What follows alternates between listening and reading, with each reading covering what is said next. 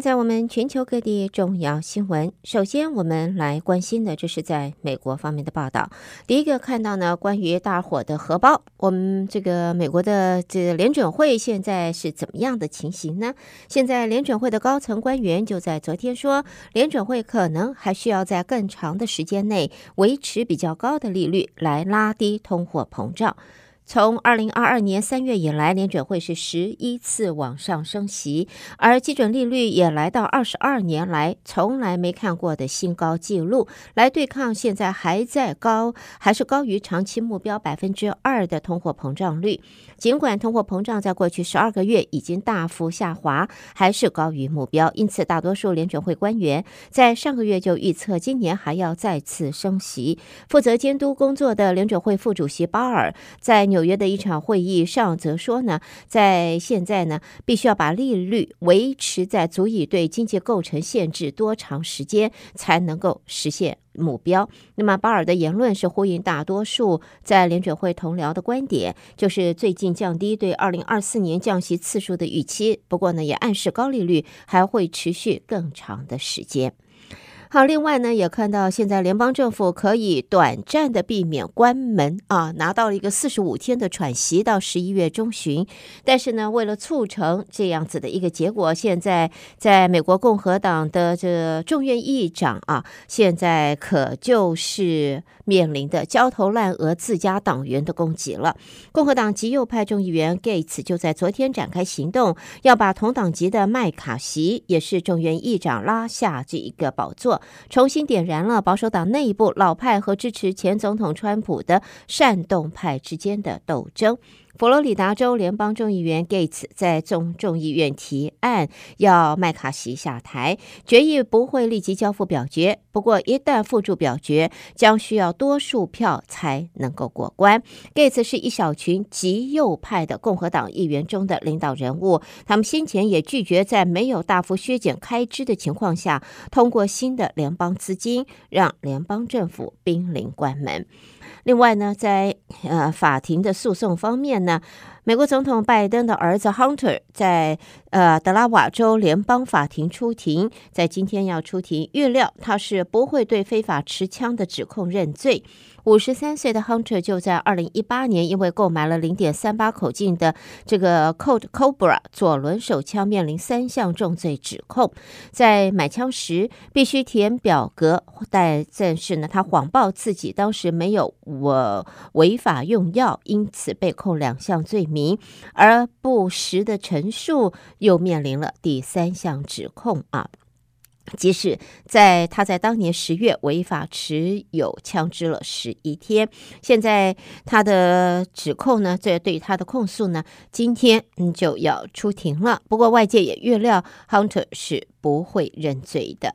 另外一位面临在诉讼的就是前美国总统川普。川普呢是官司缠身啊，对他来讲大概也是习以为常了。美国纽约州法院昨天开始审理川普的民事诈欺案，检方律师指控川普在他的房地产帝国业务上撒谎，牟利超过一亿美金。川普则抨击检察长，这是詹乐夏和主审法官。詹乐夏指控川普从二零一一到二一年福报资产和自己的净值，获取优惠的银行贷款和更低的保险费，因而希望求处最少二点五亿美元的罚款，并且永远禁止川普和他的儿子小唐纳还有 Eric 在纽约经营事业。另外，也针对川普和川普集团要实施五年商业房地产禁令。詹乐夏。在这个呃访问的接受访问时，特别强调，不论你的权力有多大，不论你有多少钱，不论你是多有名的人，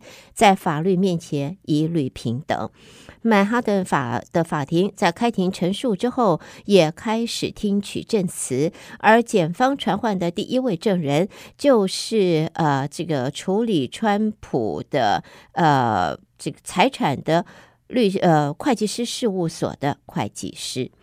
好，下边我们再看的呢，就是在美国的官员在昨天表示，总统拜登政府已经提出警告给中国当局，美国计划最快十月初就要更新限制向中国交付人工智慧晶片和晶片制造工具的相关规定，而这项政策的目的是在稳定美中超级强权之间的关系。官员说，美国官员数礼拜来提供了资讯给中国方面对口，而官员也不愿揭露特定谈话内容的细节。美国商务部则对此不予置评。接着呢，我们再看的呢，这是来自华盛顿的报。啊，这个专家就说，如果美国共和党的强硬派成功阻止军援乌克兰，乌克兰军队很快就会缺乏不可或缺的弹药和装备，那么会损及在当前的反攻作战，甚至危害乌克兰军队抵御俄罗斯打击的能力。美方高层官员还是坚称，只要有需要，美国就会支持乌克兰。而在现在新通过的法案，在美国的这个呃通过的法案里边呢，为了避免联邦政府关门，现在已经在法案中移除了对乌克兰新一波援助来作为妥协。好，另外呢，也看到根据美国最新的评估报告，F 三十五逆踪战机计划的研发和筹获成本飙升到四千三百八十亿美金，再次翻新了自身原本缔造的记录。现在，全球最贵的武器，全世界最贵的武器就是 F 三十五逆踪战机。新闻方面呢，我们看一下不一样的报道。这是 Microsoft 的执行长纳德拉在昨天说，大型科技公司正在抢争抢训练 AI 所需的大量内容。他同样也 complain Google 透过与出版商签署费用高昂的独家协议锁住了内容。美国法院正在审理一桩涉及 Google 的反托拉斯案件，而这场审判极具里程碑意义，也是呃美国司法部继一九九八年控告 Microsoft 之后，针对大型科技公司所提出的第一宗大型的反垄断诉讼。好的，朋友们，带给大家这是在美国方面的重要新闻。德州中文台，我是胡美健。下边我们把焦点转到国际新闻方面，请和我继续一同关心国际方面的重要报道。首先看到呢，就是二零二三年诺贝尔物理奖的得主已经揭晓，他由法国学者雅顾斯蒂尼、匈牙利、奥地利学者克劳斯、法国、瑞典学者吕利耶共享殊荣。三个人因为研究探索原子和分子内部电子的工具而获得表彰啊。那么在现在呢，三名得主的实验为人类提供了探索原子和分子内电子世界的新工具，展现了一种。产生极光。啊极短光脉冲的一种方法，可以用于测量电子移动或是能量改变的一个快速的过程。今年第一个诺贝尔奖医学奖昨天在斯德哥尔摩公布，三号今天颁布的是物物理奖，明天四号将是化学奖，五号就会是文学奖。深受瞩目的和平奖也是唯一在奥斯陆颁发的奖项，是在六号揭晓。经济学奖则是在九号公布。好，我们下边呢，再看到的呢，就是在海地的领导人一年前首度请求国际协助维安。现在，联合国安理会在昨天批准由肯亚带领特派团前往海地，为这个饱受暴力蹂躏的加勒比海国家带来稳定。由十五个理事国组成的联合国安理会昨天以十三票赞成通过了决议。在这一次的投票当中，俄罗斯和中国是弃权的。中国在安理会会议前就曾经表达了疑虑，如果行使否决权，决议案就没有办法通过了。另外呢，俄罗斯的媒体也在今天说，俄国总统普京有可能很快就要表态，明年在总统选举他要竞选连任，要掌权到二零三零年，为这个目标要铺路了。在现在，消息人士说，官员推测，普丁可能在十一月的会议中宣布参加明年三月的总统选举。俄罗斯首任总统叶尔钦在九九年底交棒给普丁，普丁担任领导人的时间比自斯大林以来任何其他俄罗斯统治者都长啊，甚至还超过了布里兹涅夫的十八年。好，下边我们看的是新德里的报道。印度和加拿大的外交摩擦不见缓和的迹象。印度的媒体现在引述消息人士的报道，那么印度继暂停向加拿大公民核发签证之后，最近也再度要求加拿大政府召回数十名驻印度的外交人员。印度还没有就此做出最后决定，不过呢，相关的讨论已经进行两个礼拜了。印度政府要求加拿大加拿大缩减外交官人数，意味着印度不认为现今两国外交关系有需要动用到这么多人来维持。两个国家的外交关系最近就因为哈里斯坦分离运动持续的恶化当中。接着看到墨西哥总统罗培兹·欧布拉多，他在昨天严厉地批评美国提供乌克兰的军事援助，说这样的行为不合理，并且敦促华盛顿投入更多的资源协助拉丁美洲国家。他说，长期以来呼吁美国投入更多资金协助中美洲和加勒比海地区的经济发展，缓解移民的压力。在昨天批评美国国会没有对这个地区释出资金，也提到了美国上个礼拜临时。拨款法案引发的争论，这个法案是取消了对乌克兰的进一步的协助。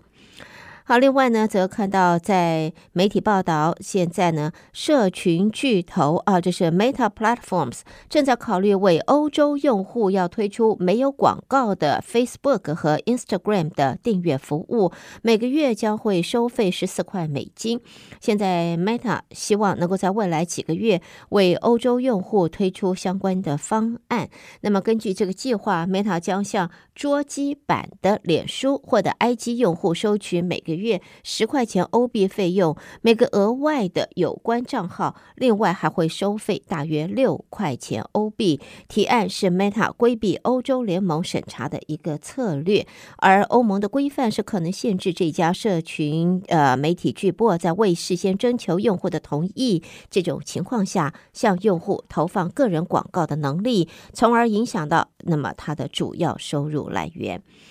另外呢，也看到联合国卫生机构在昨天推荐广泛使用新型儿童抗疟疾疫苗。这款新的疫苗不仅能够填补巨大的供应缺口，还可以拯救数十万人的生命。非洲地区每年都有将近五十万名的儿童死于这种携带致病寄生虫蚊子引起的疾病。世卫组织秘书长谭德赛说，在身为疟疾研究人员就梦想有一天能够研制出安全有效的这种疫苗，而现在已经有两种疫苗了。所以呢，在现在世卫推荐新型的疟疾疫苗，期盼拯救数十万非洲儿童的性命。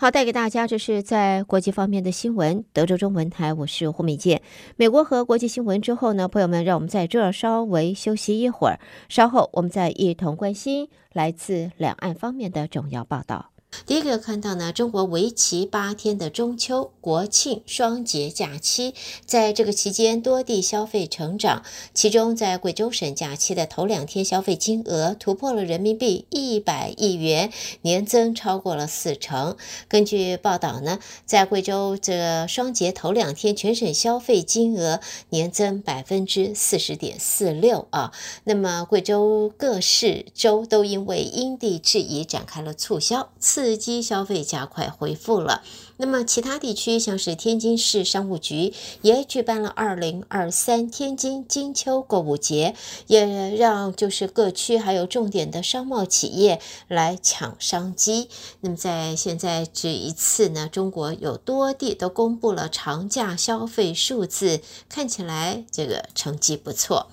在中国中秋和十一这个国庆八天的连假，现在过了一半了。在航班方面呢，多条的在中国国内航线因为航空班次过剩，结果机票价格传出的是大幅下跌。有旅客在九月初提前购买十月机票，比当前价格甚至贵了超过一倍啊！那么报道中说，遇到类似的情况，这种可能还不是个别现象，已经有民众向航空公司和线上旅游网站反映了。那么多名业界人士分析说，中秋和中国国庆假期前夕，国内机票价格出现前高后低的情况，主要是受供求关系变化的影响。部分机票价格突然大跌，可能也是航空运力大幅的增加，导致运力过剩所造成的。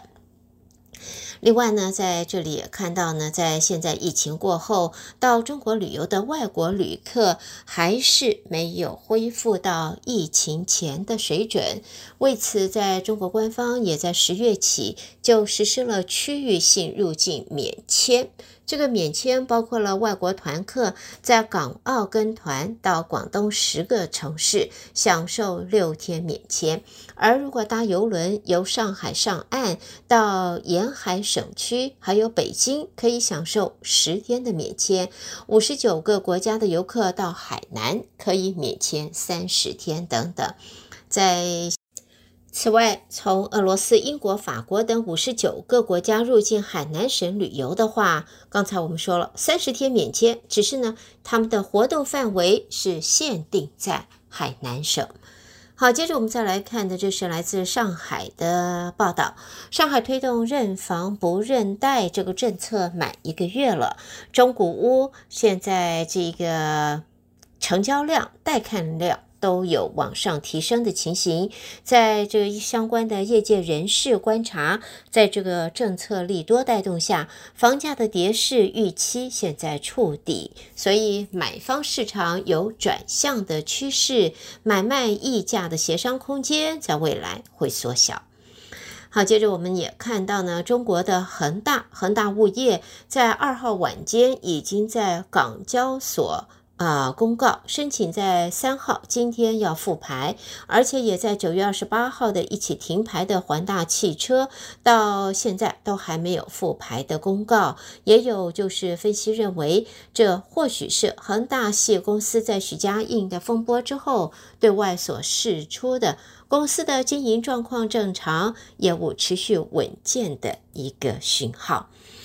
那么在现在呢，到底在中国的这个啊情形啊，经济成长如何呢？倒是可以看到，这世界银行在昨天发布了报告，世界银行是下修了对中国明年经济成长的预测，而这一个。亚洲最大经济体现在正在设法应对酝酿中的房市危机。这场危机不仅可能会危害中国经济的前景，也会拖累区域在这个区域内其他的国家。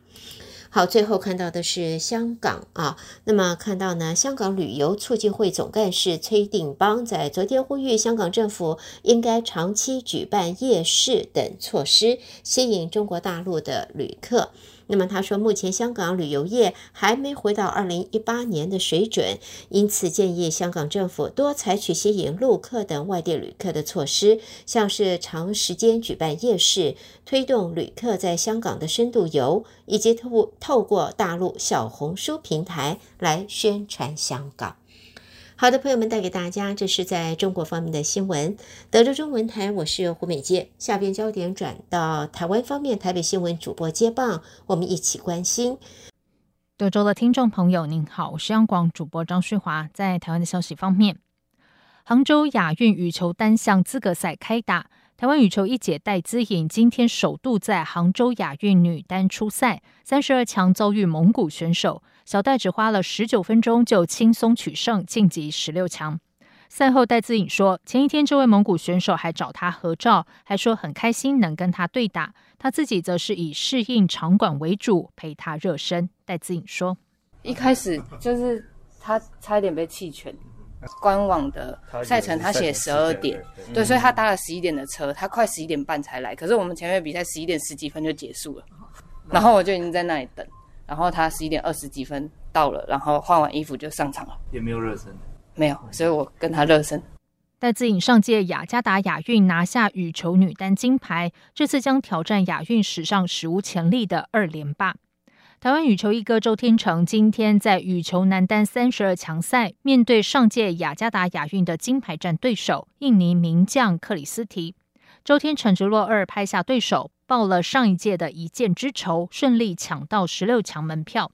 周天成赛后表示，最开心这次到比赛时有把状况调整好，打出水准。除了周天成和戴资颖之外，女双李嘉欣、邓淳勋以及徐雅晴、林婉清也分别击败澳门和印尼组合，携手晋级十六强。在棒球部分，二号晚上以四比零力克韩国的台湾棒球代表队，今天中午迎战香港。台湾队派出合作金库赖博伟担任先发投手，主投五局表现出色，完全封锁香港队打击。台湾队自己的打击群则是火力大爆发，打得香港晕头转向。中场台湾队以十五比零提前在第六局倒扣香港，在小组赛以三战全胜之姿挺进超级循环赛复赛。此外，台湾拳击好手甘家威今天在男子七十一公斤级四强赛对决土库曼选手，甘家威热血奋战，中场以四比一击败对手晋级金牌战，同时也取得巴黎奥运的门票。继续来关心的是，农业粉砖林北好油揭露进口鸡蛋争议，版主林玉红日前表示遭到网络攻击和恐吓，宣布关闭粉砖。刑事局桃园市刑大和新北市刑大组成专案小组调查，发现许姓嫌犯和林玉红在案发前有相互联系。刑事局今天上午举行记者会，表示查出版主林玉红和许姓友人自导自演。专案小组于二号上午已经逮捕许姓嫌犯，并且查扣相关证物。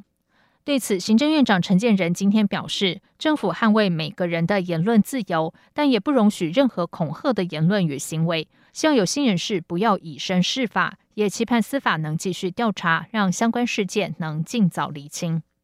行政院副院长郑文灿今天表示，这是意想不到的结果。台湾注重言论自由，但是以自导自演的方式形成假舆论，是我们不想看到的。以上就是今天的台湾重点新闻，谢谢收听。